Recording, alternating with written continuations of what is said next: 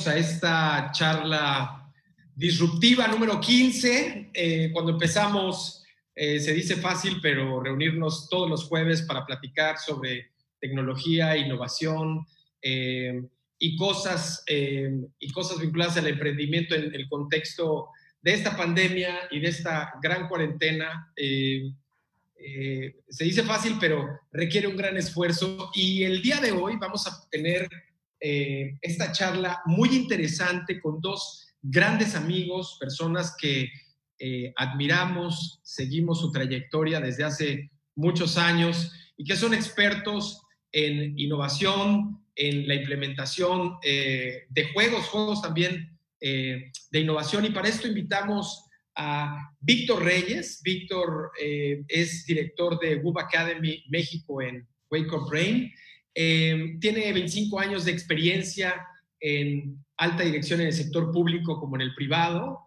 Eh, fue el responsable de dirigir desde el CONACIT la política de innovación y ejecutar la política de innovación hace, hace, hace algunos ayeres y ha representado eh, a México en organismos internacionales como la OCDE, UNCTAD y comités relacionados con ciencia y tecnología. Y bueno, un currículum impresionante que no nos daría el tiempo de, de, de, darle lectura el día de hoy, y, pero estamos muy contentos de que nos comparta eh, su tiempo. Eh, Víctor, bienvenido el día de hoy a las charlas disruptivas. Gracias, gracias, este, Lino. Gracias por la invitación a Ideas Disruptivas y, bueno, feliz de estar compartiendo esta charla el día de hoy con, mi querido Guillermo Solano, eh, colega de Colombia, este, hermano en todos estos temas de, innovación, emprendimiento y juegos. Muchas gracias. Buenísimo, Víctor. Y, también, bueno, eh, eh, tenemos la presencia de Guillermo Solano. Guillermo inventó una metodología que se llama Wake Up Brain, que es, ha sido, es eh, se ha popularizado en México en algunas instituciones em, eh, educativas y en algunas y en distintas empresas. Es coordinador de la Red Iberoamericana de Innovación y autor de distintos libros. Y bueno, tiene una experiencia profesional en compañías como HP, Compaq, Lexmark, y bueno, 15 años en el mundo de la tecnología antes de dedicarse por completo a la innovación. Es, eh, nos, escucha, eh, nos escucha y participa el día de hoy desde Colombia. Bienvenido, Guillermo, a estas charlas disruptivas. Gracias, Lino. Es un honor estar aquí. Es un honor compartir tarima. Eso se dice tarima. No sé cómo se dice cuando estamos en esto. Está bien, está bien, digo. Eh, tarima, eh, decir tarima es, es, como las que se usan para la construcción, pero también entendemos. En, en este lugar, en este espacio, con Víctor y contigo. Muchísimas gracias. Bienvenido, eh, Guillermo. Y bueno, en estas charlas que, que el día de hoy, como que se está cortando un poquito. ¿Escuchan? Ya, ya te escuchamos bien. Ya, como que, como que el internet ahí se, se, nos, se nos fue un ratito.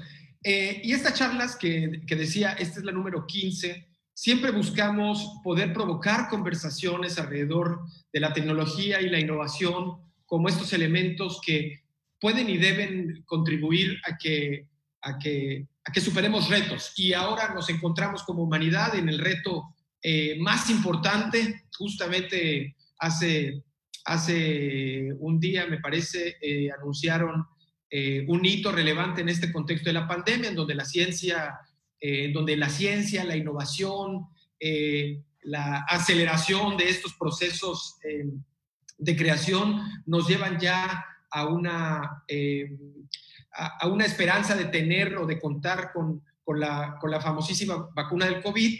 Y nos han dicho también que es la innovación la que nos va a sacar adelante frente a los retos que tenemos eh, a, los grandes retos que tenemos como, eh, como humanidad en materia económica.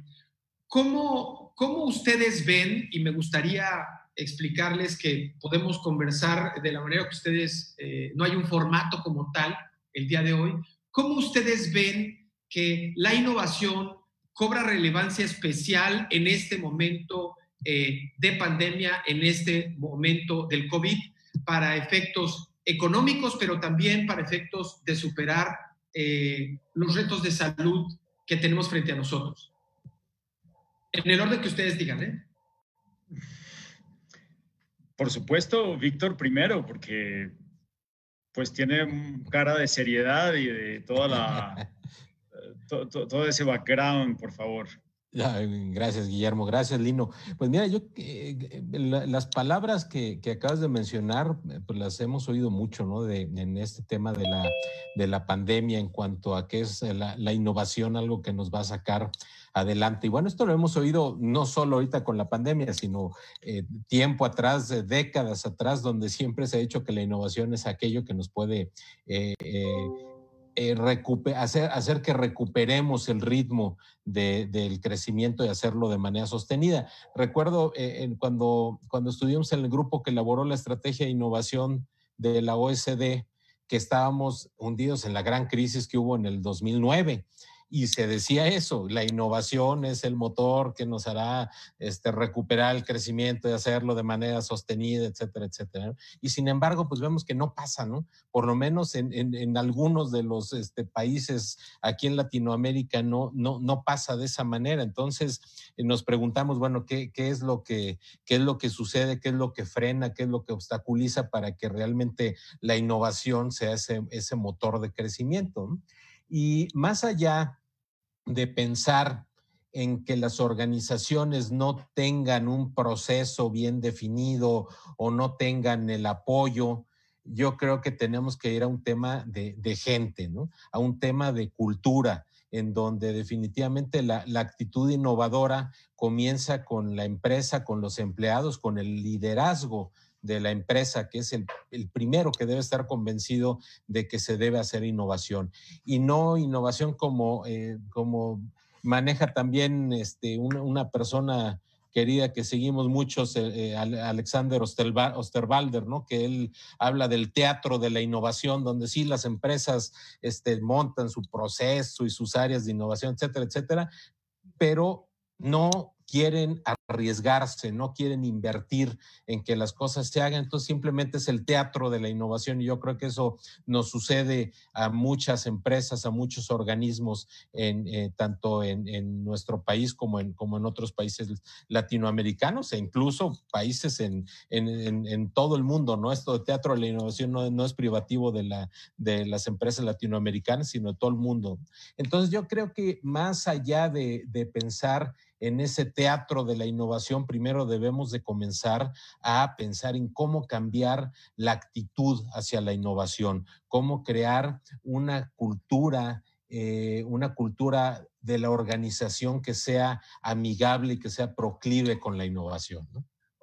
Oye, Víctor, y em, hablamos, bueno, hablamos de la innovación. Me voy a regresar un pasito, un pasito, eh, un pasito atrás eh, hablamos siempre de la innovación como la panacea, como la gran solución. Yo eh, lo, vengo escuchando desde, desde hace rato, tú un poquito más o, mucho más, porque a ti te ha tocado justo construir política pública asociada a eso. Pero regresándome un pasito, un pasito atrás, eh, y esto va para ti, Guillermo, Tú que vienes del mundo de la tecnología, de estas grandes corporaciones y entras a la innovación, ¿cómo defines la innovación? A mí me gusta pensar que la innovación es prima hermana de la experimentación y la experimentación es lo que nos hace humanos o lo que permite o lo que impulsa el progreso. Esto de echar a perder, eh, eh, eh, echando a perder se aprende, esto de arriesgarse a hacer cosas y en eso ir descubriendo nuevas maneras, nuevos procesos, nuevos productos, nuevas formas de, generar valor. Eh, ¿Cómo defines tú la innovación y cómo eh, desde tu perspectiva la innovación eh, cobra especial relevancia ahora mismo como, como, como componente para la humanidad? pues cuando me preguntan la definición de la, de la, de la innovación, pues yo realmente nunca la he sabido. Es, así que toca, hay que preguntarle nuevamente a Víctor, que él sabe ese tipo de cosas. Pero, pero yo le, lo, que sí, lo que sí siento y lo que sí hemos experimentado, mira, cuando yo estaba en el mundo de la tecnología nos pasaba una cosa simpática, una cosa interesante, era que nosotros le vendíamos a una empresa, por ejemplo, le vendíamos un sistema de alguna cosa y le decíamos, oye, mire, tú con este sistema puedes, puedes por ejemplo, hacer esto, A, o B, puedes hacer esto otro, o, C, puedes hacer esto otro, o lo que te inventes. Cuando, cuando íbamos a verlos, un año después o dos años después, ¿qué crees que habían hecho con nuestro sistema? Pues algunos habían hecho A, o la mayoría habían hecho A, o todos habían hecho A, algunos habían hecho B, algunos habían hecho C, y ninguno había hecho nada distinto de eso. Y mm, cuando uno eh, está metido en el tema de la tecnología, sabe que la tecnología es un habilitador para hacer cosas, pero lo que, lo que se puede hacer con la tecnología está en la cabeza de las personas. Mm, así que eh, la verdad es que el problema es de cabeza, como dice Víctor. O sea, realmente hay un tema allí de, de, tratar de inventar más que copiar, eh, tratar de, de obligarse a, a, pensar en cosas diferentes. Em, y obligarse es una cosa inhumana, o sea, no es natural obligarse a, uno, uno quiere hacer las cosas fáciles, es una tendencia completamente humana y eso es entendible. De manera que la innovación es antinatural, es una aberración. O sea, eh, tratar de, hacer innovación va en contra de, lo natural, que lo natural es lo natural que tú tengas tus cosas organizadas en tu casa, no estarlas poniendo patas arriba todo el tiempo. Eso es lo natural. Em, ahora, hay personas que tienen esa capacidad de, de replantearse todo el tiempo cosas. Fíjense que es un tema de actitud, no es un tema de capacidad, ¿cierto? Es un tema de que mi esposa, si yo me descuido, pues cambia las cosas acá. Y, aunque no me descuide, las cambia igual. Em, fíjense que no es un tema de capacidad, es un tema de actitud. Yo podría hacerlo, yo tengo la capacidad, pero no quiero. Ah, lo mismo pasa con, con, con, muchas de las cosas que, que, que, se podrían hacer y no. Mira, con la, con la tecnología que tenemos hoy en Latinoamérica podríamos hacer mil cosas más de lo que estamos haciendo. Ese es el tema. Entonces, muchas veces los emprendedores, los empresarios dicen, ah, es que no tenemos acceso a la tecnología y por eso estamos para, eh, varados con el tema de la innovación. Si el Estado nos da más dinero, entonces yo puedo acceder a más tecnología. Mira, con la tecnología que tenemos, no, no, si la quisiéramos aprovechar, no tendríamos una vida eh, suficientemente larga para hacer todo lo que podemos hacer con las tecnologías a las que tenemos acceso hoy, hablando de Internet, de Zoom y de una cantidad de cosas que ya están disponibles para todos. Yo creo que entonces sí es un tema de, de, incomodarse un poco y gracias a Dios llegó la pandemia. Entonces, esto, esta parte probablemente la vayan a cortar, pero, para la innovación, lo mejor que le pudo pasar es esto. O sea, ustedes, ustedes han visto en la historia cómo las crisis es lo que han movido los grandes inventos, generado. que, tú, que, tú, que tú estés en un problema es lo que te activa tu cerebro. Eso es lo que te activa, eso es lo que te hace incomodarte. Tú puedes estar acostado viendo la televisión, viendo una serie de Netflix, no te vas a mover. Pero si tu casa empieza a incendiarse, se te olvida tu serie de Netflix y empiezas a pensar en recursos, en qué, cómo haces para pagar, te acuerdas de la manguera que tienes abajo, te acuerdas de una cantidad de cosas. Tu cerebro se pone a mil por hora. Pero para que tu cerebro se ponga a mil por hora tiene que pasar, suceder algo. Y eso es lo que está sucediendo en este momento. Lo está sucediendo en este momento es que nos tuvimos que incomodar, ponernos de pie, ir a buscar mangueras y ir a hacer cosas que nosotros no, no, estábamos, no teníamos planeado hacer. El tema con la innovación es que, eh, para, para, terminar en lo, que tú, en lo que tú mencionabas, es pariente de la, de la experimentación porque la innovación es nueva. Y en ese sentido, cuando la innovación estamos hablando de una cosa nueva, pues no sabemos los resultados y no hay suficiente inteligencia para prever qué va a pasar. O sea, no hay, no hay un computador que modele qué es lo que realmente va a pasar. Si yo lanzo una, un servicio de, de, delivery o un servicio, no sabemos si va a ser exitoso o no. Tú le crees, tú tienes todo tu corazón puesto en ello y tú crees que va a ser exitoso, pero hay tantas variables en el mercado que es imposible entender si eso va a funcionar o no. Ahora, sí si tu servicio ya es conocido, tú más o menos lo puedes calcular. O sea, si tú dices, voy a poner, voy a poner una tienda de café, digamos que estamos en un entorno común y corriente, donde hay tiendas de café por todas partes, tú vas a poner una tienda de café en, en, cierta esquina, tú sabes cuánta gente pasa por ahí, tú, tú, más o menos puedes calcular ese tipo de cosas. Pero si vas a poner una tienda de una cosa que la gente no conoce, tú no tienes ni idea de qué va a pasar. Entonces, como tú no tienes suficiente información cuando estás hablando de innovación, pues te toca experimentar en una buena medida. No hay otra salida. Especular, ¿no? Especular basado en elementos que no tienes y tú, así como tu corazonada te dice que puede ocurrir. Quiero, quiero un poco hacer esta reflexión y, también el, ejemplo de tecnología y, e innovación. En el caso del Google Glass, por ejemplo, que es esta tecnología que sacó Google, que la sacó, la lanzó y luego la retiró del mercado porque, el, porque argumentaban que el mercado no estaba preparado para recibirla. Y, y también aquí hay como un, como, un, como un ojo, ¿no? Es, eh, no, no todo lo que sea tecnológicamente superior, si no hay un mercado que lo absorba, se va a traducir en innovación, ¿no? Sí, la innovación se supone que en la definición del manual de Ostro y esas cosas que la gente, la gente aburrida se lee, dicen que sí, que, tiene que ser, tiene que haber sido adoptada, o sea, tiene que ser exitosa, tiene que haber funcionado eh, y no solamente ser nueva.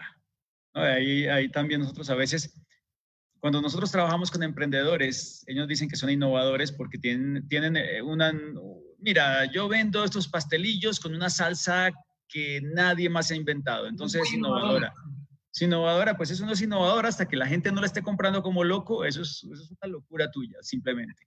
Ah, ahora, ahora este, ¿qué pasa? En, alguna ocasión me tocó conversar con, em, con, algunas, con algunas personas de Silicon Valley que, que les decía yo, cuando hubo un medio boom en México con el tema de, los, de las startups, hoy en día, digamos, se ha popularizado eventos de emprendimientos, agendas de emprendimientos, libros de emprendimientos, hablabas de Osterwalder eh, hace un momento, este, Víctor, eh, y, hablando con una persona de Silicon Valley me decía, este, es que en México están, existen todos los elementos para construir innovación, empresas exitosas, startups, etcétera, pero lo que hace falta y que no, es, que no hay tanto, y, aquí eh, es una doble pregunta, porque en México no hay tanto, pero al parecer en Colombia sí lo hay, es que no nos la creemos. Es decir, tenemos todo, pero no nos alcanz, no nos terminamos de creer. Y si lo que dices, Guillermo, es es cierto en el sentido de que la innovación viene de la cabeza primero, de esta incomodidad y esta capacidad que tenemos mental de ir solucionando las cosas partiendo de esa incomodidad. Entonces, eh, sí, sí hace falta una forma de pensar diferente para asumirnos como innovadores y poder desarrollar soluciones innovadoras a, los problemas eh, a los problemas en México. Quiero hablar del caso mexicano, Víctor. ¿Tú cómo lo observas desde ahí? Mira, eh, eh, ahí, para mí hay un, sí hay un tema de lo que, de lo que habla, bueno, este famoso término que hablamos cuando, eh, cuando hablamos de emprendimiento, el del ecosistema, ¿no? El ecosistema emprendedor famoso, donde hasta eh, ya luego veo que hay cursos de cómo crear ecosistemas, ¿no? Como si fuera también de receta, ¿no? Pero sí, sin duda, hay una serie de jugadores que son los que crean las condiciones marco para que la innovación se pueda dar. Es decir, sí hay, por supuesto que es un tema de empresa, de, esta cultura que hablábamos, de efectivamente creerte que puedes, que puedes tener resultados exitosos y crear algo nuevo. Eh, y bueno, ahorita me viene a la cabeza la pregunta que hacías de, lo que, es innovación y, también hace algunas semanas que participaba en un seminario este, con, con de Strategizer, la compañía de Osterwalder, con Bayer, daba una definición que creo que a mí es de lo que más me ha gustado últimamente, que es que la innovación es algo nuevo que crea valor. Entonces el término de creación de valor es el que tenemos en primer lugar. Y nosotros creamos valor, creamos mucho valor en, las empresas, pero siento que no hay los mecanismos adecuados para que esto permee y llegue a donde tiene que llegar. Entonces, eh, sin querer eh, hablar, porque tampoco es este, algo que yo esté 100% a favor, aún habiendo manejado programas desde el gobierno para el apoyo, el financiamiento a, la innovación, eh, tampoco creo que sea un tema de que, que, haya programas, que haya, que haya instituciones de apoyo, pero aquí sí que haya condiciones por ejemplo, las de compras públicas, ¿no? En donde hay países este, europeos que tienen unas políticas de compras públicas al sector de, empresas de base tecnológica muy importante, que es la que les da juego, las que les empieza a dar ese posicionamiento de mercado. ¿Sí? Y es algo que eh, aquí en nuestro país, en México en particular, yo siento que eh, ha faltado mucho, que no ha habido esa articulación, que aunque haya programas donde en su momento cuando, cuando, creamos el programa Estímulos a la Innovación, logramos que a las segunda convocatoria, la tercera, ya se empezaban a hablar en serio, ¿no? No de manera forzada, porque si vienes solo te doy un peso, si vienes acompañado te doy 100 pesos, ¿no? Entonces así como instrumento de política logramos que se empezaran a hablar empresas del sector privado con este, centros de investigación. Entonces, si quieres tú un, poco este, eh, forzado al inicio, un poco este, no, no simulado, no es una palabra muy afortunada, pero después este paradigma se rompió y se empezaron a hablar y el sector de, ciencia y tecnología, los centros de investigación, reconocían que las empresas sabían del mercado, sabían producir, sabían comercializar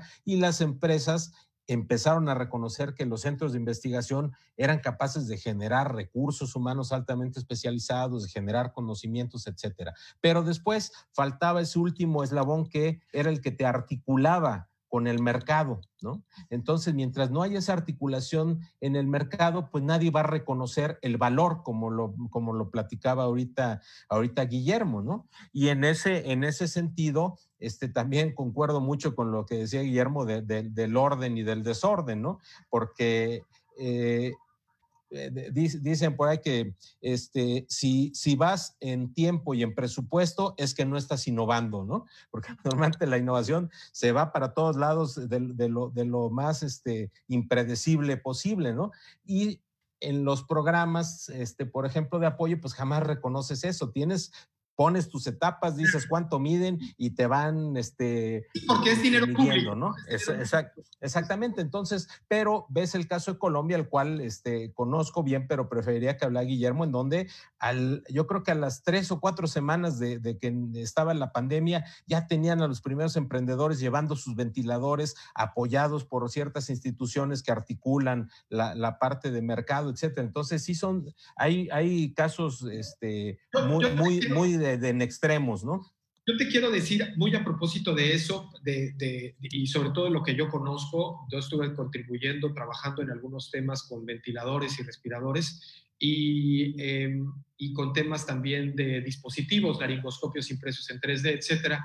En el tema de respiradores y de ventiladores, una, eh, un amigo, hay una experiencia anecdótica, no lo voy a mencionar, eh, que tiene una fábrica, empezó a desarrollar un respirador eh, y eh, de manera voluntaria con la intención de contribuir a mitigar los retos de la pandemia. Bueno, pues la institución esta llamada Cofepris en México se acercó a clausurarle su fábrica, que se dedica a otra cosa, a clausurársela. Él estaba haciendo un prototipo, pero claro, lo anunció en redes sociales, llegó la, la autoridad y llegó a clausurarla. Él no estaba fabricándolos para comercializarlos, estaba haciendo un ejercicio y un esfuerzo de experimentación y de innovación para poder hacer algo. De ese tamaño es los retos que nos, que nos... Ahora, en el caso de Colombia, tenemos, eh, hemos escuchado lo que, pasó, lo que está pasando, bueno, Rappi, que es uno de los unicornios este, o de las empresas eh, emergentes más eh, prolíficas de los, últimos, de los últimos años, por decir una, KiwiBots, que es esta empresa de robótica, de robots autónomos que, que, distribuye, que hace servicios de delivery también. Eh, y como es una gran cantidad de, de startups y de eh, empresas de base tecnológica y de productos de innovación, eh, que, que, están teniendo mucha repercusión y mucho impacto a nivel global. ¿Qué pasa en Colombia que no está pasando en otros países, Guillermo? Eh, ¿Cuál es esa receta secreta, si es que la hay? ¿Cuál ¿Qué tiene que ver con, porque esto debe ser, debe tener que ser porque los colombianos vienen de alguna parte en donde no venimos, no venimos los demás, eh, pero también con, ¿qué, es lo que tú crees que está ocurriendo en Colombia en este momento a propósito de, de esto que estoy mencionando. Bueno, muy aventurado de mi parte hacer un análisis de eso, pero voy a decir cosas que he visto y como me muevo en el mundo de innovación, de pronto por casualidad le pego alguna de esas. Creo, creo por un lado, Colombia pasó por una, por una experiencia bien particular que de hecho tiene, tiene mucha similitud con lo, que, con lo que le ha pasado a los otros países, incluyendo México en Latinoamérica. Y es que pues nosotros éramos unos parias en el mundo entero, ¿no? O sea, tener un, en la, en la época, en los 80, tener un pasaporte colombiano, los que viajábamos eh, sabíamos que llegábamos a cualquier país con terror porque nos ponían en una fila aparte, ¿cierto? Y el avión que venía de Colombia era el que revisaban durante tres horas, etc. Em, Colombia siempre, si, tú estabas en Colombia, siempre sentiste que eh, el destino nuestro era traer cosas de afuera, traer cosas de afuera y, adoptarlas y admirar a los que fabricaban cosas afuera. Eh, algo pasó con, con ese, ese, encierro que tuvimos nosotros y, y empezamos a, Yo creo que llegamos a un punto en el, que, en el que dijimos, aquí no hay nada que perder, de alguna manera. Em, y em, yo creo que el país empezó a tomar conciencia de que necesitábamos creernos más eh, nuestro propio cuento. Y sí siento que eh, nos ha pasado en muchos segmentos. Yo estoy, por ejemplo, en el mundo de la consultoría, de la formación, de la educación. Sí, sí creo que el hecho de tener tan poco que perder nos ha permitido experimentar un poco más. Em, creo que em, si tú ves acá, uno escucha mucha gente inventando cosas en todos los frentes. Ahora, a mí me pasa que eso mismo lo siento, siento que está pasando en los otros países. No sé si es que como estoy metido en el cuento, pero, pero la gente que yo conozco en México está con unas ideas eh, realmente locas. Ahora, una cosa que sí ha pasado en Colombia, que no veo que haya pasado en otros países, es que el Estado se propuso como política de Estado, y yo no tengo nada que ver con el Estado, em, a promover el tema de la innovación. Nosotros en Colombia tenemos a Colciencias, que es como un poco la mezcla del CONACYT con el CONCITEC y con esto, sí, que se enfoca en este tipo de investigación, de, formar doctores y esas cosas eh, de, la, de la innovación tradicional. Y luego crearon otra agencia aparte que se llama Impulsa, para, para, poder hacer una agencia mucho más dinámica y rápida, ¿no? Entonces, esta agencia lo que hace es que se inventa una cantidad de programas, pero ustedes no se imaginan la cantidad de programas que sacan todo el tiempo. Uno dice, estos locos, ¿a qué horas duermen? Sacan y sacan programas. Nosotros afortunadamente hemos estado muy cerca de ellos porque operamos algunos de ellos y, entendemos cómo piensan. Es una agencia del Estado que no funciona como si fuera del Estado. Y, y lo, que, lo que ha pasado es que el, mismo Estado está empezando a pensar así, empezando, empezando a pensar como si fuera una empresa, más que, un, más que una entidad pública. Y lo que, lo que están haciendo es, eh, por un lado, programas que no son de, eh, de simplemente darle dinero a la gente sea, si, ustedes miran los programas como que tiene como Corfo en Chile, que son maravillosos, por favor, y en otros lugares, lo que haces tú, o sea, esas agencias de innovación, ¿qué es lo que hacen? Tú vas y les dices, oye, tengo este proyecto, ok, está bien, toma 3 mil dólares y ya me cuentas cómo te va. Aquí no hay dinero, entonces no hay forma de darle esos 3 mil dólares a la gente. Lo que estamos haciendo es eh, inventarnos otras cosas completamente, distintas, completamente distintas. Y, empezamos entonces, por lo que no costaba dinero, y empezar a creernos el cuento y empezar a contarnos las historias eh, para que los otros se animaran, eh, empezar a promover el tema de la, del, emprendimiento con, con, base en la innovación, no necesariamente en la innovación tecnológica, ¿no? que, eso es, que eso es bien imparte. Aquí, por ejemplo, aquí hay, aquí hay programas de innovación basadas en lo que se llama la economía naranja, es el autor del libro, de, del libro de Economía Naranja es el propio presidente, ¿no? El, sí, él hizo, digamos que estuvo desde el principio en el origen de esto. Entonces están pasando ese tipo de cosas. Ahora, creo, creo que cuando nosotros comparamos con los otros países, nos encontramos con que eso no existe cuando, cuando nosotros decimos, o sea, yo les, les, digo a alguien que está en otro país, oye, nosotros tenemos, hemos trabajado tanto con este programa de las emprendetones en Colombia que tenemos un modelo súper probado, llevémoslo a otra parte para poderlo aprovechar. eh, ¿quién es el impulsa de allá? Y nos dicen, no sé, no, realmente no hay. Las cámaras de comercio aquí en, Colombia son, son un esperpento porque son una cosa gigantesca en comparación con cualquier otro, otra cámara de comercio en otro país, porque aquí las cámaras en México, si tú miras, hay, hay cámara de comercio, pero hay cámara de industria, pero hay la cámara editorial, pero hay la cámara de él, y entonces hay una cantidad de cámaras, un montón. Aquí solo hay una. Y en esa te tienes que afiliar obligatoriamente, el Estado te obliga. Entonces esos, se crecieron estos bichos gigantes, son unas mega, mega estructuras, y se tomaron por su cuenta el tema de innovación una cantidad de programas acá como alianzas para la innovación, sistemas de innovación, donde se le metieron de cabeza a las empresas a apoyar grandes cantidades de empresas a que se metan en el tema de innovación. Entonces, lo que yo veo cuando comparo Colombia con otros países es que sí hay un interés claro y una política de Estado que permanece a lo largo de los años, independiente del cambio de gobiernos, por primera vez en Colombia, porque es que eso no, no pasa ni en Colombia ni en ningún otro país de Latinoamérica.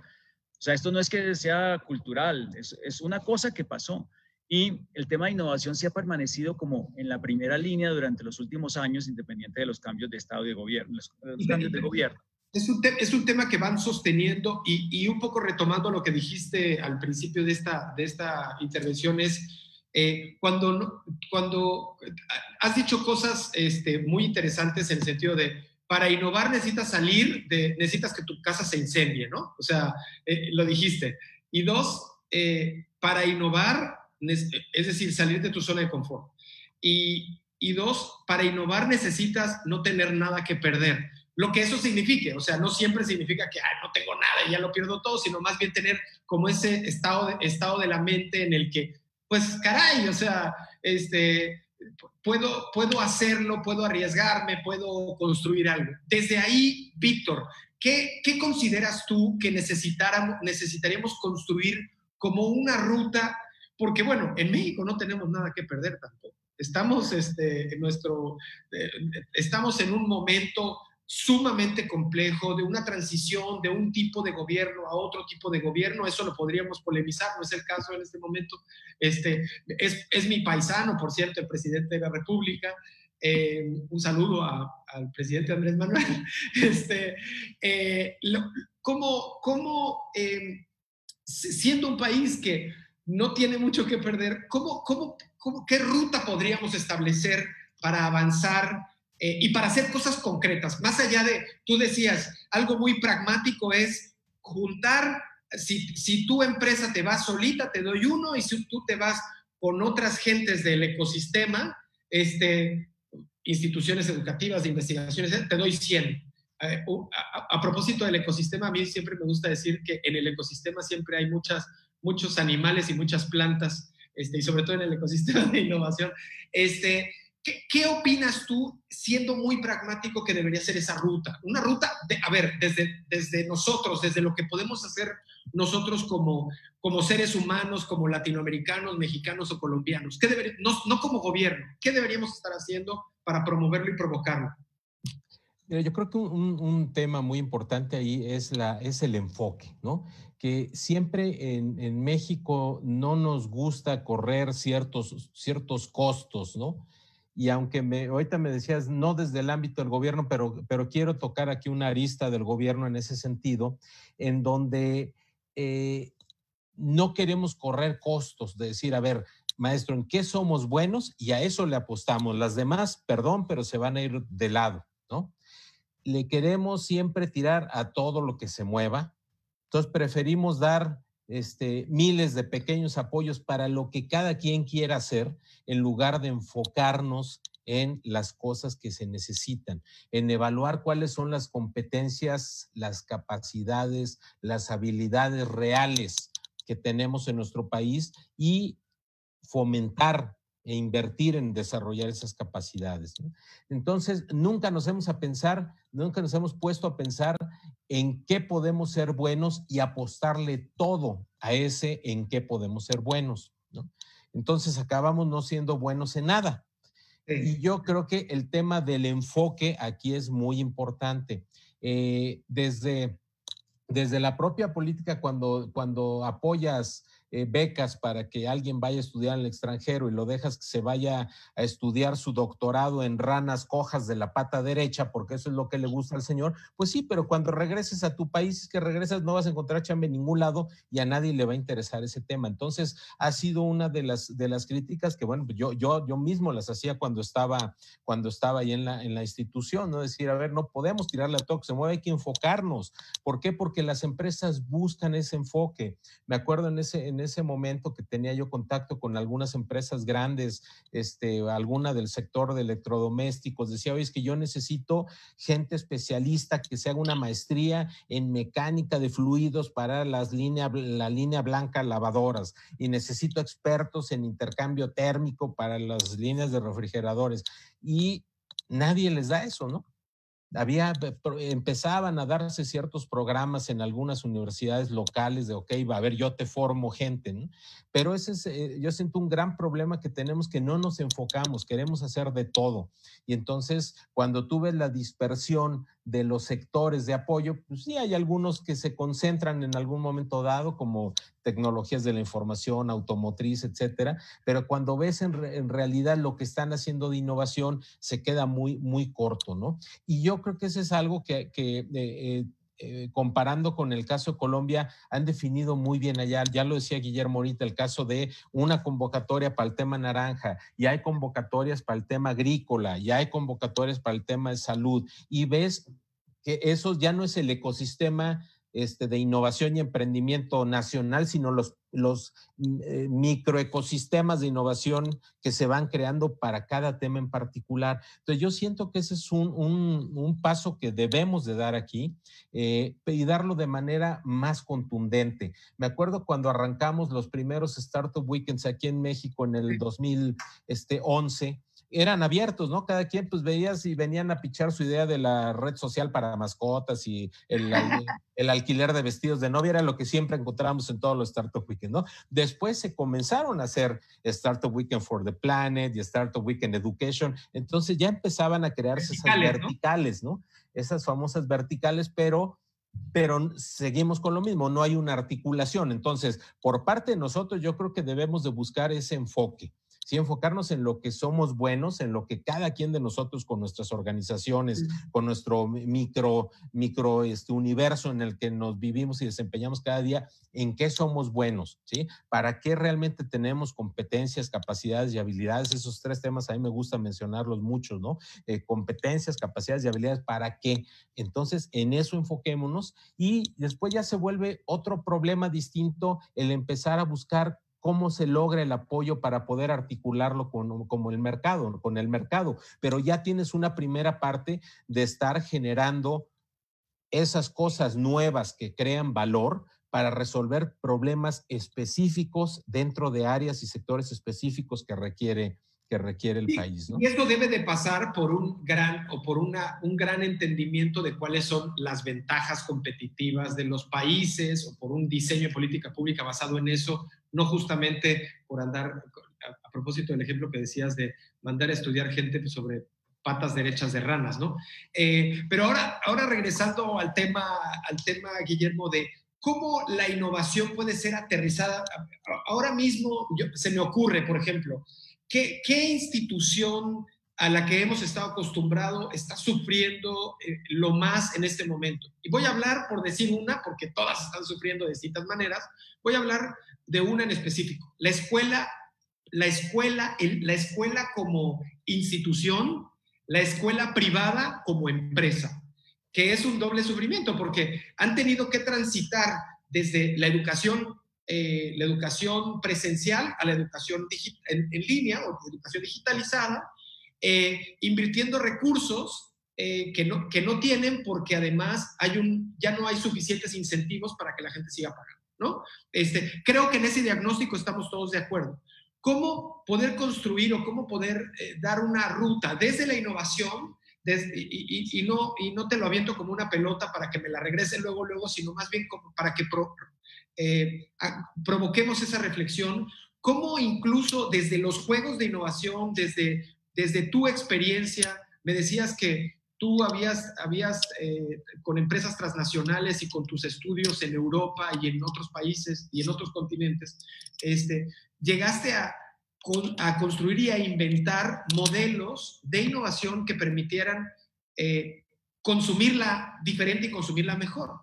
Eh, desde esa capacidad y desde, ese, y desde ese poder, como en un caso muy concreto, y hablo del caso de las escuelas, este, de las escuelas, este, podrías plantear una ruta, podrías decirles, hey, a ver, escuelas, hay que pensar así, eh, arriesgarse, eh, experimentar. ¿Qué, qué, cuál debería ser su ABC, Guillermo?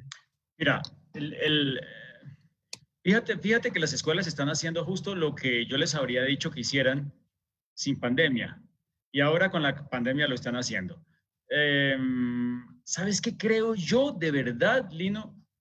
Yo creo que hay que sentarnos a esperar y ver. Y esto suena irresponsable completamente, pero mira, yo nunca había visto jamás al sector de la educación experimentar tanto y probar tantas cosas como en estos días. Nunca, nunca. Y ya tengo cincuenta y tantos. Eh, y eh, estoy feliz. Claro, estamos todos angustiados y hay razón para estar angustiados, porque es que estamos dejando en manos la siguiente generación que nos va, que va a cambiar todo esto que nos tiene preocupado Lino y Víctor. Eh, resulta que entonces ahora no está pudiendo adquirir sus conocimientos porque los eh, docentes están improvisando. Pero desde el punto de vista de innovación, yo, creo, yo lo, que, lo que creo que está pasando es maravilloso.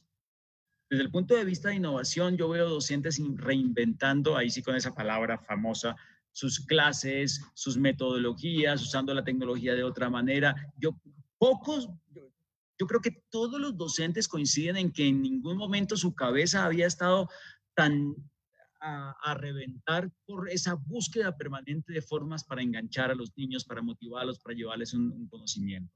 Em, por supuesto, los colegios, los colegios además, los directivos de, los, de las instituciones educativas, las escuelas y demás, pues están permitiendo que esto pase, cosa que también era muy complicada antes. Para que un docente tuviera el permiso de las directivas para hacer experimentos, pues ahora los, rectores ni se enteran qué están haciendo, los, no alcanzan a entrar a todos los salones de Zoom a ver qué están haciendo los docentes. Así que se están inventando, están pasando una cantidad de cosas yo quisiera plantear un, un, foco distinto y, es que, eh, pues primero, de pronto lo que hay que es, después, o sea, en lo que yo me preocuparía, ¿sabes qué es, Lino? Más que en las escuelas como están ahora y, y que toca reinventarlas, es cómo hacemos para no perder este, este, este, esta misma tónica después de que llegue la maldita vacuna. Eso es lo que me preocupa a mí más. Lo que me preocupa a mí no es qué hacer ahora. que, eh, yo estoy feliz viendo lo que están haciendo. A algunos le está funcionando, a otros no. Pues claro, obviamente eso es lo que significa la, experimentación, ¿no? La experimentación. Ahora, claro, me preocupa que llegue la vacuna y, la, y, volvamos atrás todo. O sea, cerremos las posibilidades. Sí, imagínense esa misma actitud de los docentes y los directivos pudiendo sentarnos presencialmente en un salón, reinventando como están inventando en este momento. Lo que puede pasar es una cosa increíble. Entonces, la pregunta allí es, ¿cómo nos mantenemos en pandemia aunque ya el virus haya desaparecido? Esa es, esa es una pregunta. Fíjate que esa exploración está, es, bastante disruptiva. Este, no, no la había escuchado y, y, creo que tiene que ver con... Eh, justo desde la posición en la que estamos parados, que es justo la, innovación, estos pensamientos, eh, eh, este entender que si bien está pasando, por ejemplo, ahora mismo este, yo pienso que eh, la pandemia ha provocado mayor proximidad a personas que antes tenías mucho más distantes. Tener una conversación, por ejemplo, como esta, en un, este, en un jueves por la tarde, cuadrar agendas hubiese sido prácticamente imposible. Este, porque, bueno, los traslados, etcétera, ahorita te sales de una reunión para entrar a otra en un minuto, ¿no? Así que, este, que, es, que esos temas sí han cambiado. Eh, sí, sí, queda la reflexión de si llegaron para quedarse o no. Yo creo que eh, la humanidad avanzará y la humanidad olvidará como regularmente olvida muchas cosas, este, eh, o, como, o como que entramos en este modelo de normalidad en el que eh, asumimos que ya no es necesario hacer esas cosas que nos mantuvieron con vida. Eh, pero desde esa óptica, yo también coincido contigo, Guillermo, creo que sí necesitamos tener este pensamiento, eh, este pensamiento no de crisis, pero sí este pensamiento innovador frente a las crisis y hay que tenerlo la mayor cantidad de tiempo posible.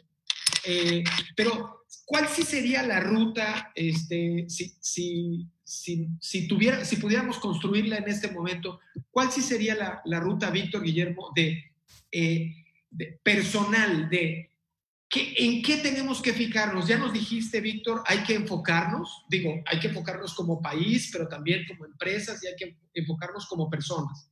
Enfocarnos en para qué somos buenos, qué problema podemos resolver y resolverlo porque debemos asumir que tenemos capacidad para hacerlo.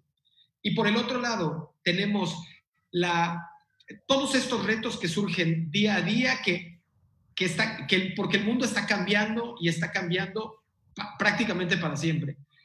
¿Cuál debería ser entonces esa ruta personal que debiéramos correr desde la innovación para poder asumir esta nueva realidad o esta nueva normalidad, que es un término que también me choca y no me gusta para nada, pero este, ¿cuál debería ser esa ruta? Insisto, eh, insisto en la ruta porque luego nos preguntan, este, nos preguntan este, nuestros amigos del, de Facebook y de las otras redes sociales, este, ¿cuáles son esos tips que debemos asumir? Tips concretos que, que les quitemos un poquito la paja y podamos decir, a ver, hay que hacer A, B, C.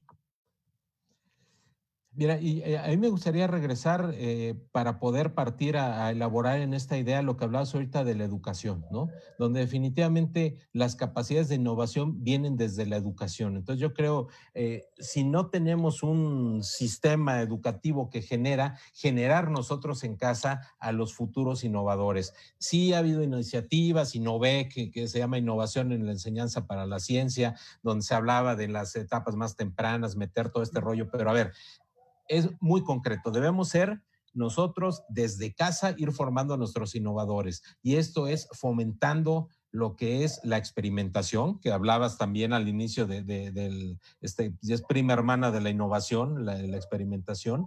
Y aquí yo quisiera, voy a abrir un tema que después Guillermo seguramente tocará, porque eh, él lo dice en su libro más reciente, Innovación para Cabezas Cuadradas, dice, eh, el origen de los logros impresionantes está en la capacidad de asombro. Entonces, esa capacidad de asombro es la que nos permite volver a querer entender por, el porqué de las cosas, ¿no? Y el porqué este, nos, nos lleva entonces a, a plantearnos cómo hacer las cosas diferentes una vez que entendemos el por qué, ¿no? Eh, eh, si pueden leer un libro maravilloso de Tina Selig de la Universidad de Stanford que se llama Ingenious, habla de lo mismo, cómo vamos este, creciendo, madurando y perdiendo esa capacidad de asombro que teníamos cuando éramos niños, ¿no? Entonces, quizá no sea un poquito más difícil a, nosotros eh, ya ciertas, en ciertos momentos de nuestra vida regresar a, a despertar esa capacidad de asombro, pero sí, si queremos crear una innovación de largo plazo y sostenible, hagámoslo desde el principio, desde, desde nuestros hijos, desde los pequeños en casa, que ahora los tenemos más tiempo. ¿Cómo fomentamos su capacidad de innovación, de experimentación, de, empezar a ser científicos desde pequeño, que los lleve a esa capacidad de descubrir problemas, analizarlos, empezar a generar soluciones, empezar a ver qué pasa si le hago así en lugar de así? Y yo creo que ese, ese es un buen comienzo de una ruta y de una ruta sostenible sobre todo haciéndolo desde las etapas más bajas, ¿no? Eso es oro molido lo que acabas de decir y me recuerda al principito que dice que los adultos, este, bueno, el principito, este, eh, Antoine de Saint-Exupéry nos pone, nos pone a los adultos como unos verdaderos tarados, este, porque no entendemos nada, no entendemos, no entendemos a la boa que se come, que se come el elefante, este, y hace algunos días eh, reflexionaba con un amigo eh, que me decía, es que lo que está ocurriendo, debemos de tener absoluta claridad que los chicos y chicas que están estudiando ahorita la secundaria y la preparatoria, en 10 años van a, van a definir el destino del país. Entonces, en los, los hijos de la pandemia serán los tomadores de decisiones del mañana. ¿Qué estamos haciendo con ellos? Los estamos poniendo a asombrar, a acompañar ese asombro, estamos incentivando eso o estamos eh, aplastando, aplastándolos y porque, bueno, el sistema educativo ha sido muy criticado, el sistema educativo tradicional ha sido muy criticado porque está diseñado justamente para acabar con esa capacidad de asombro. Este, ¿Cómo podrías desde ahí, eh, Guillermo, sugerir esta ruta? Yo, yo pienso que los juegos, yo pienso que, eh, y en eso en lo que tú eres, eh, el Juan Camaney, no sé si estás familiarizado con esa frase allá en, en Colombia, pero... pero no la usamos, pero sí la he escuchado. Ah, bueno, el, el, mero mero de juegos de innovación, de temas este, eh, vinculados con la innovación llevada a la práctica. Este, ¿Cuál sería esa ruta este, que, de, de, las que, de la que podrías compartirnos? Vale, mira, para una persona que quiere tomarse en serio esto de la innovación, yo le digo que se lo tome como un juego. Fíjense que uno le aprende muchísimo a los juegos y de los juegos le enseñan a uno realmente o le recuerdan a uno, porque cuando tú juegas, yo, digo que, los, que cuando tú juegas se sale lo que tú eres. Ahí no, tú puedes estar aquí muy formal hablando frente a esta gente en tu versión corporativa, pero nos sentamos a jugar y ya te conozco completamente. Los juegos son maravillosos porque nos recuerdan lo que somos. Eh, tres cosas y le aprendemos a los juegos. Lo primero, el objetivo, tú innovas cuando tienes un objetivo que te emociona. El juego tiene que tener un objetivo emocionante, ¿cierto? Y seleccionar un objetivo es lo más importante, porque cuando tú estás emocionado por algo es que tu cerebro busca ideas. Sí, cuando estás casi que obsesionado, los buenos innovadores son obsesivos y se acuestan y sueñan con eso, pero porque te emociona ese objetivo, no porque alguien te lo puso si, a ti te emociona, se activa todo lo que necesitas para, innovar y lo disfrutas tremendamente. Entonces, sé muy cuidadoso escogiendo un objetivo que realmente te emocione porque el cerebro reacciona a esa emoción. Lo segundo tiene que ver con, eh, con una cosa que nos enseñan los juegos y que hace parte del proceso de aprendizaje y es, y es feedback, es realimentación. Em, cuando tú juegas cualquier cosa, eh, el juego te muestra inmediatamente qué fue lo que hiciste y si eso funcionó o no funcionó. Tú estás jugando, digamos, eh, eh, billar, pool, eh, y le pegas a una bola y tú dices, ah, le pegué con mucho efecto. Y tú ves efectivamente que se fue mucho efecto, y dices, la próxima vez le pegaré un poquito menos y quieres volverlo a repetir. Pero ¿por qué lo quieres volver a repetir? Porque quieres mejorar y ir aprendiendo. Porque tú pudiste ver el resultado de lo que acabas de hacer. En muchos procesos Solamente vemos el resultado después de cuatro meses que nos llega un email informándonos el resultado. Eso mata cualquier emoción. Entonces se acaba el proceso de, ah, ok, eso fue lo que resultó, entonces voy a ajustar un poco y vuelvo y lo hago. Se muere ese proceso. Entonces asegurémonos de que nos inventamos, si no existen, nos inventamos mecanismos de realimentación para que yo pueda hacer experimentos y ver lo que pasa con eso. Y lo tercero tiene que ver con, con eh, con que los humanos somos perezosos en general eh, y solo, solo resolvemos cosas fáciles, ¿no? O sea, ah, hay un, hay un, un autor eh, americano que nadie sabe cómo se pronuncia su apellido, pero es algo así como eh, Mijail Misenchihaki. Bueno, eh, y él tiene la cosa, búsquenlo la teoría del, del flujo, y él hablaba de que, de que las personas están en flujo creativo cuando más producen y se les pierde de vista el tiempo y se les olvida la hora de, comer eh, porque están produciendo algo. Y realmente tú estás, tú estás haciendo algo que te engancha cuando tus capacidades están a la altura de tu desafío. ¿Cierto? Si es demasiado desafiante, tú le huyes. Si es demasiado fácil, te aburres. Tiene que estar un poquitico, solamente un, milímetro por encima de tus capacidades para que... Entonces, ¿qué pasa? El problema con la innovación es que normalmente la utilizamos para resolver problemas que nos abruman, que son tan grandes que finalmente terminamos no encontrando manera de, agarrarlos por ninguna parte. Mi sugerencia es, pártanlos en pedacitos. Vamos, vamos asumiendo eh, ese problema por partes de manera que sean suficientes para que yo me anime a resolverlas, ¿no? Y este es uno de, las, de, los desafíos de los países también. ¿Cómo motivo comunidades a que resuelvan partes del problema que luego podamos integrar completamente? Eh, una última cosa que yo sugiero, que no tiene nada que ver con estos, estos son consejos como personales, pero más a nivel de sociedad y de países, creo que una cosa que tenemos que hacer nosotros es asegurar darle visibilidad a lo que está pasando, las invenciones, lo que la gente está inventando, lo que la gente está experimentando en ese momento, debería llegarle a otras personas que lo puedan aprovechar. Entonces, una cosa que puede pasar si pasa la pandemia es que muchas de las invenciones de maestros, por ejemplo, si estamos en el tema educativo, se queden allí porque nadie, ningún otro maestro las conoció, solo se quedaron en la escuela en la que se aplicaron y de pronto el otro maestro. ¿Cómo nosotros logramos que los demás se enteren de eso? Darle visibilidad. Pues yo, yo pienso que después de, esta, de esta hora, casi una hora ya nos lamentamos, eh, eh, armamos, eh, armaron una, una ruta de la innovación. Me gusta, me gusta pensar que la innovación puede ser innovación cotidiana, eh, no este término este, en marquesinas que está distante, al que no podemos acceder o que solamente pueden acceder las élites, que creo que también es una manera en la que se ha vendido la innovación, se vendió la innovación en el pasado. Solo, solo se accede a ella con recursos, con capacidad, con, este, con, este, con apellidos o cosas de estas.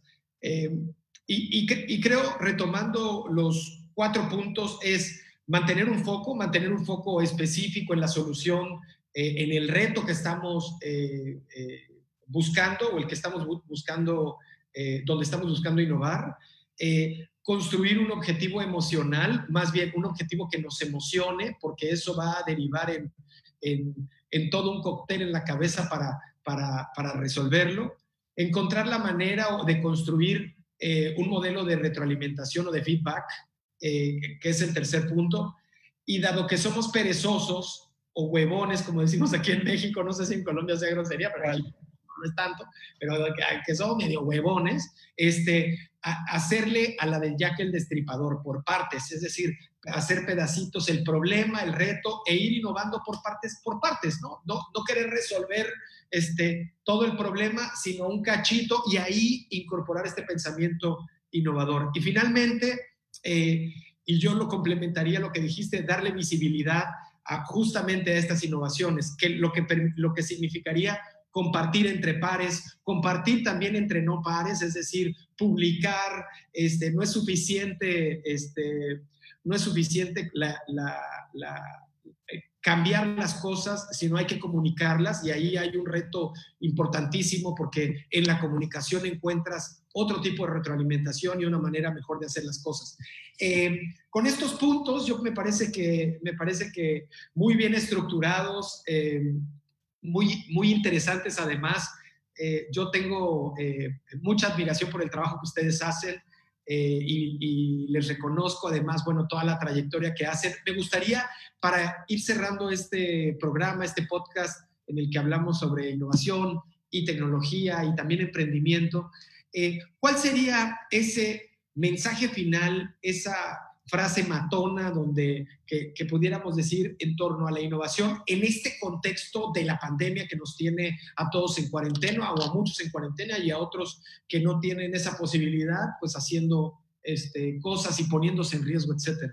Eh, ¿Cuál sería ese, esa frase matona, Víctor, este, que le podrías compartir a nuestros amigos del, que nos están escuchando? Eh, yo, creo que hay, el, punto interesante que mencionabas hace rato, que, que mencionaba Guillermo, de mantenernos en modo pandemia, es eso, ¿no? Si regresamos a hacer las cosas como antes, no habremos aprendido nada, ¿no? Sí, claro. Este, y ese es otro, es para, para los autores de libros, ese es un buen título para, para un Pero libro. lo noto pero lo noto. Manteniéndose en modo pandemia. Este, antes que, antes que, vaya, que, vayamos con tu frase matona, eh, Guillermo, quiero mandarle un saludo a Miguel Atristain, que es, él se ha conectado ininterrumpidamente a todos los programas.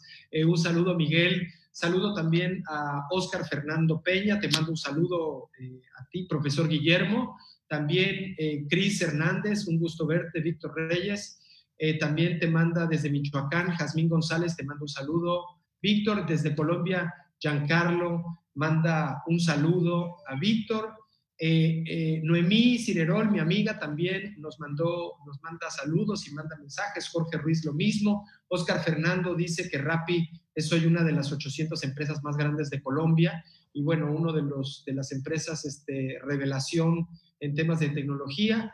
Eh, Giancarlo también habla de la crisis violenta generada en los 80s y los 90 eh, por la ciudad de Medellín en pérdida, luego del terror que generó la crisis y la relación de los ciudadanos-Estado mediante planes estratégicos se potenció el desarrollo de las ciudades y en ese sentido la economía y la innovación, tomando como, como ejemplo la economía naranja, que potenció mucho la economía local y esto generó que en Medellín, en Medellín un modelo de ciudad emergente con más inversiones. También saludo a Leti Lanz, eh, una amiga, doctora, eh, eh, líder en el tema educativo en Tabasco.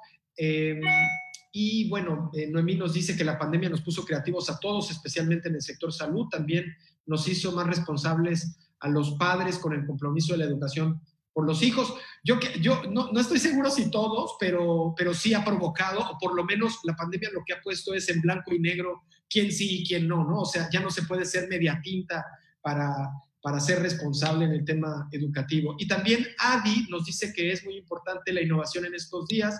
Estamos acostumbrados a la manufactura y no a la mente factura. Hoy estamos viviendo completamente los resultados de esto. Un saludo, Adi la frase eh, de cierre, tu frase matona, Guillermo, que nos puedas compartir, que puede ser también otro, otro título de libro. yo aquí ya estoy listo para anotarlo. A ver.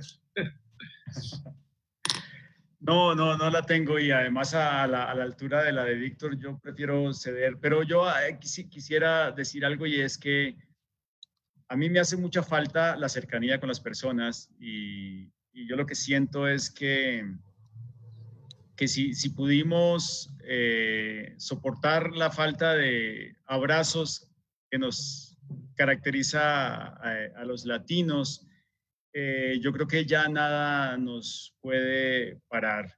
Y mm, la verdad es que yo veo, no sé si eh, soy el único, estoy seguro que no, por supuesto, pero veo una oportunidad para poner de moda ser latino y eso me gustaría que quedara allí siempre que puedo lo, lo digo. Qué padre, pues cerrar con la frase de pongamos de moda ser latinos. Eh, muchísimas gracias a todos los que, los, que se conectaron. Un saludo a Javier eh, y a todos los que, los que nos escucharon y a los que nos van a escuchar. Nos vemos en el programa número 16 de las charlas disruptivas. Muchas gracias a todos. Gracias, buenas tardes. Chao, felicidades.